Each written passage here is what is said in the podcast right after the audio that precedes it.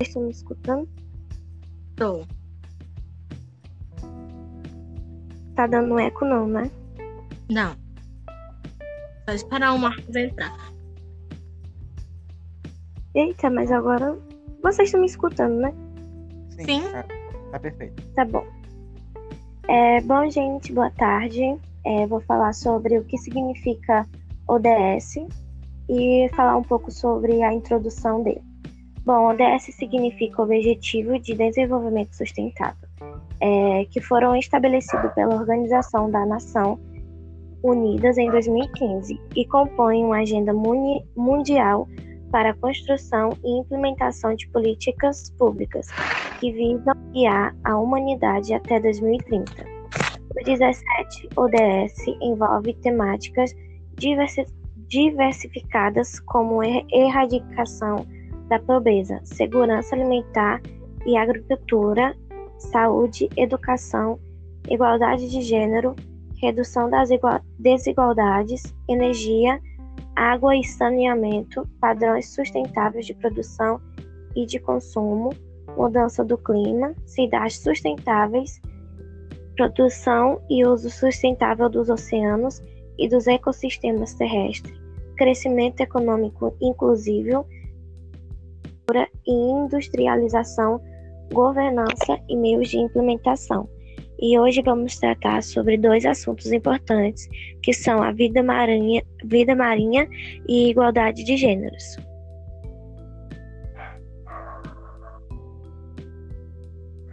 Está me escutando? Sim, sim. Sim.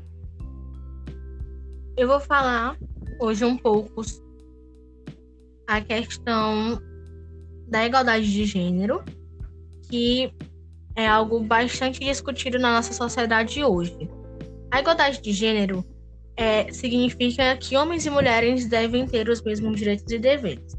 Também é conhecida como igualdade sexual e é considerada a base para a construção de uma sociedade livre de preconceitos e discriminações. Homens e mulheres devem ser livres para fazer suas escolhas e desenvolver suas capacidades pessoais interferência ou limitação de estereótipos, que geralmente acontece bastante com as mulheres, né? Por conta de serem, não poderem fazer certos tipos de atividades por serem mais fragilizadas pela sociedade. As responsabilidades, direitos e oportunidades devem ser igualmente concedidas para todos os gêneros, sem haver qualquer tipo de restrição baseada no fato de determinada pessoa ter nascido com o sexo masculino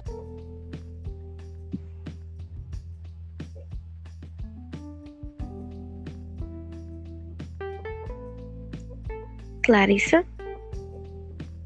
O áudio parou.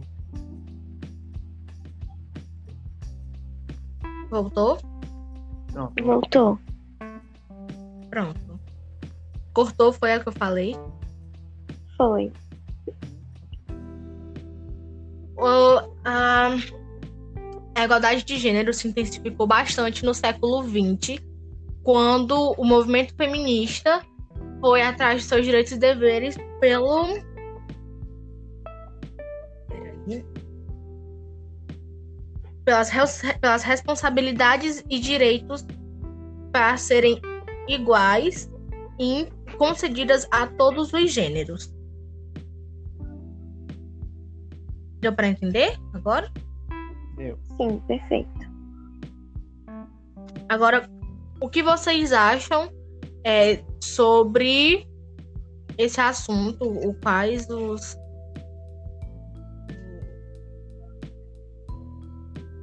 Falem.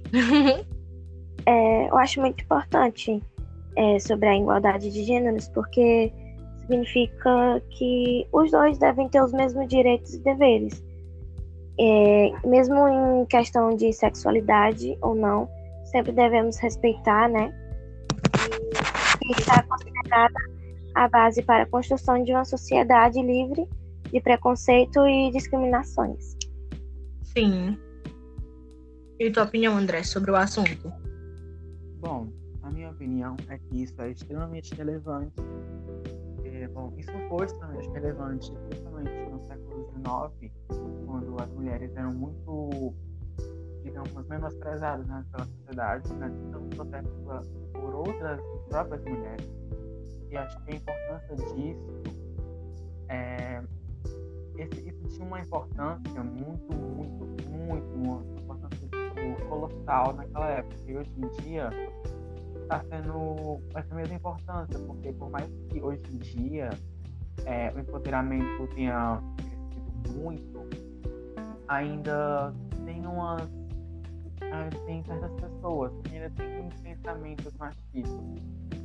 É como. É como alguém que sei lá, quebra um membro, ela sempre fica com uma sequela. Em grande parte ela recupera, mas sempre fica com uma sequela. É. Sim.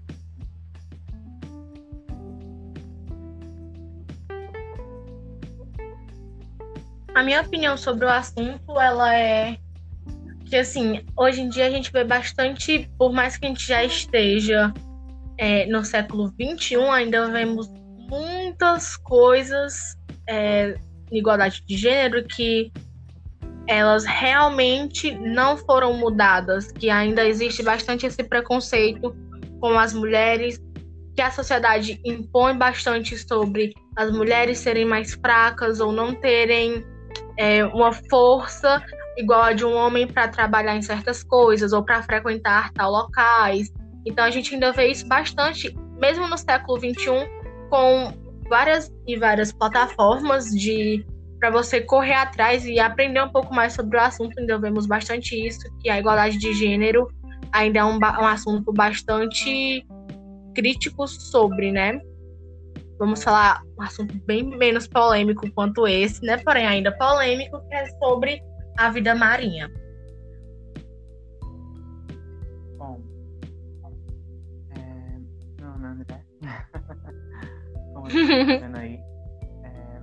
eu encarregado de falar, de falar sobre a vida marinha, perdão. Bom, a vida na água pede socorro.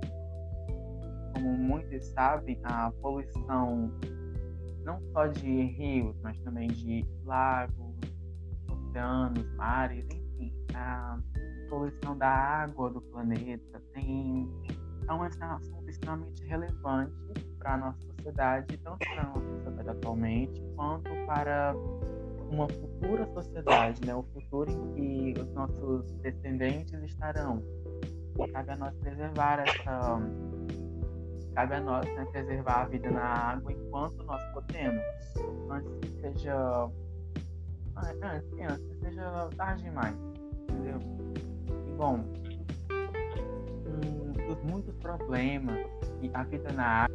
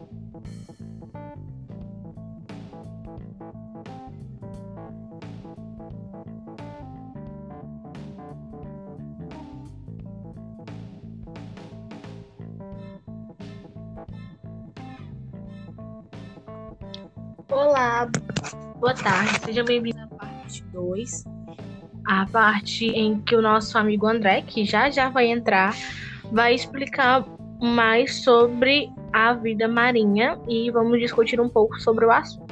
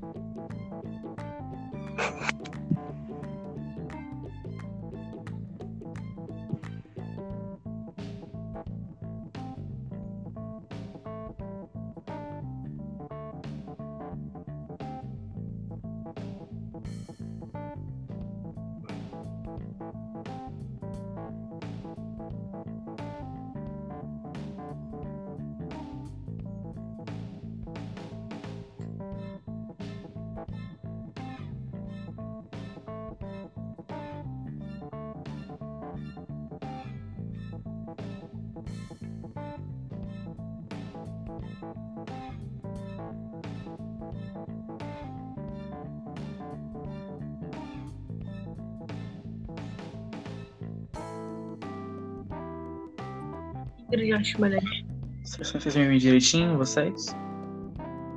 Sim. Sim. Pois é. Bom, boa tarde. Meu nome é André, como vocês estão vendo aí. Eu vim aqui para falar sobre falar sobre a meta número 14 da ODS, que é a vida na água. Essa meta não só inclui a vida nos oceanos, mas também a, enfim, dos lagos, dos rios e até os mares. Bom, é, vim chamar a atenção de vocês sobre problemas que a vida na água enfrenta. Entre elas estão é, algumas delas, né, perdão, algumas delas são a sobrepesca, hum, os plásticos nos oceanos, é, os dejetos das cidades que são despejados na água, a acidificação dos oceanos por meio dos gases poluentes que vão para que ficam na atmosfera e no meio do, sei lá, no meio do mar, tipo, eles formam chuvas e as chuvas as chuvas ácidas, né, que meio que acidificam quanto mais a água. É, até mesmo o aquecimento global, que meio que mata os corais, porque ele deixa a temperatura da água um pouco mais alta, que acidentalmente é, meio que sufoca os corais, porque os corais eles são tipo as florestas do mar. As florestas do mar. As primeiras florestas que existiram no mundo foram as dos corais.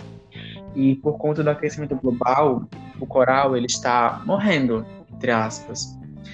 E é, pois é. Um problema sobre isso também que deve ser muito. Deve ser muito é, levado em conta é a sobrepesca.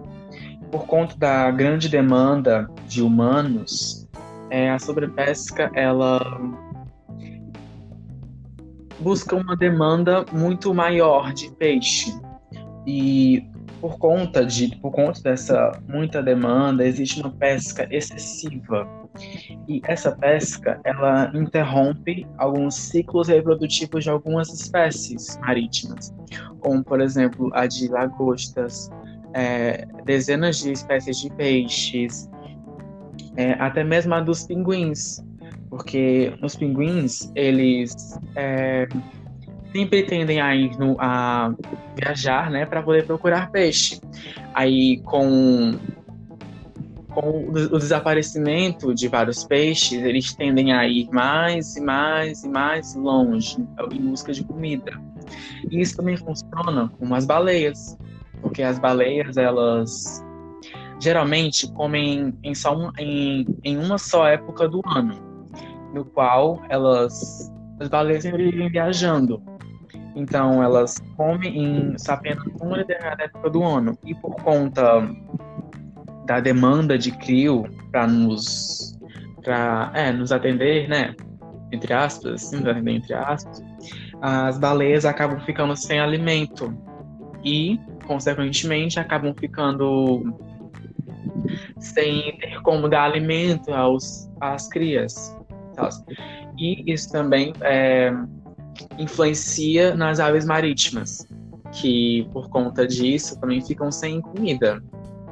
E por, por isso é, morrem, porque as é, muitas aves marítimas tendem a tendem a fazer ninhos em ilhas desertas, ilhas a é, ilhas desertas. Fora isso, existem uma grande quantidade de plástico nos oceanos. E essa esse problema do plástico é um dos mais sérios, até 2050 vai ter mais plástico do que peixe nos oceanos. E isso prejudica muito, principalmente é, as espécies marítimas que acabam confundindo plásticos com comida e acabam, é, acabam ingerindo isso e, bom, é muito, muito, muito ruim. Tanto, e isso vai para todas as espécies marítimas, como baleias, tartarugas, aves marítimas, até mesmo tubarões, às vezes, que acabam ingerindo isso. E, bom, uma boa forma de uma boa forma de minimizar esses impactos na água, né, são a demanda atenderá uma demanda menor de peixe. E é, é esse, é minha, esse é meu ponto de vista. Aí eu queria saber da opinião da Clarissa e da Ingrid sobre esse assunto também. Oi, eu sou a Clarissa, né? Como vocês ouviram no outro podcast. Bom, é, você falou de um assunto bastante é, de interesse bastante grande, né, para todo mundo, porque envolve as vidas marítimas e tanto que a gente vê até hoje isso acontecendo de casos de tartarugas que foram sufocadas com a sacola plástica que acharam dentro do mar, com tartarugas que acabam ingerindo garrafas plásticas. E isso é um, é um problema muito grande porque éramos a natureza disponibilizou algo para nós utilizarmos como praias e rios e nós não sabemos utilizar e acabamos poluindo com tudo que a gente vê. A, a gente, os próprios humanos acabam estragando tudo que tocam, digamos assim.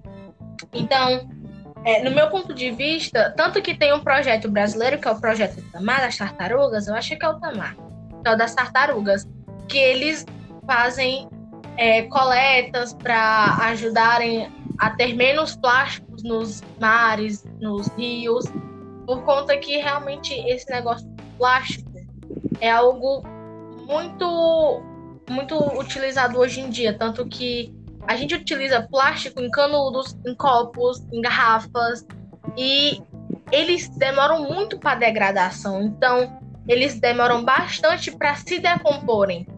Então, o plástico é algo realmente muito ruim. E você também falou sobre a grande pesca, né?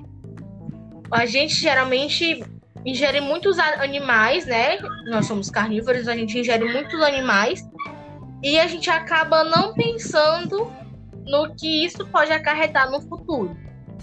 E isso realmente é algo bastante é, para a gente pensar, né? Então, essa é a minha opinião, de que se a gente tivesse um, pelo menos um pouco de consciência para diminuirmos o tanto que a gente consome peixes e alguns animais de água salgada e doce, se a gente soubesse quando for para uma praia, não jogar o lixo no chão, uma sacola plástica no chão, um copo plástico no chão, é, aqueles canudos, né? Usarem os canudos de papéis que são de são reutilizáveis, os são reutilizáveis de matérias reutilizáveis, né?